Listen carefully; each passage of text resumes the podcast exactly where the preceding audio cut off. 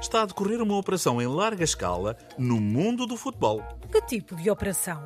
para investigar crimes de branqueamento de capitais e evasão fiscal.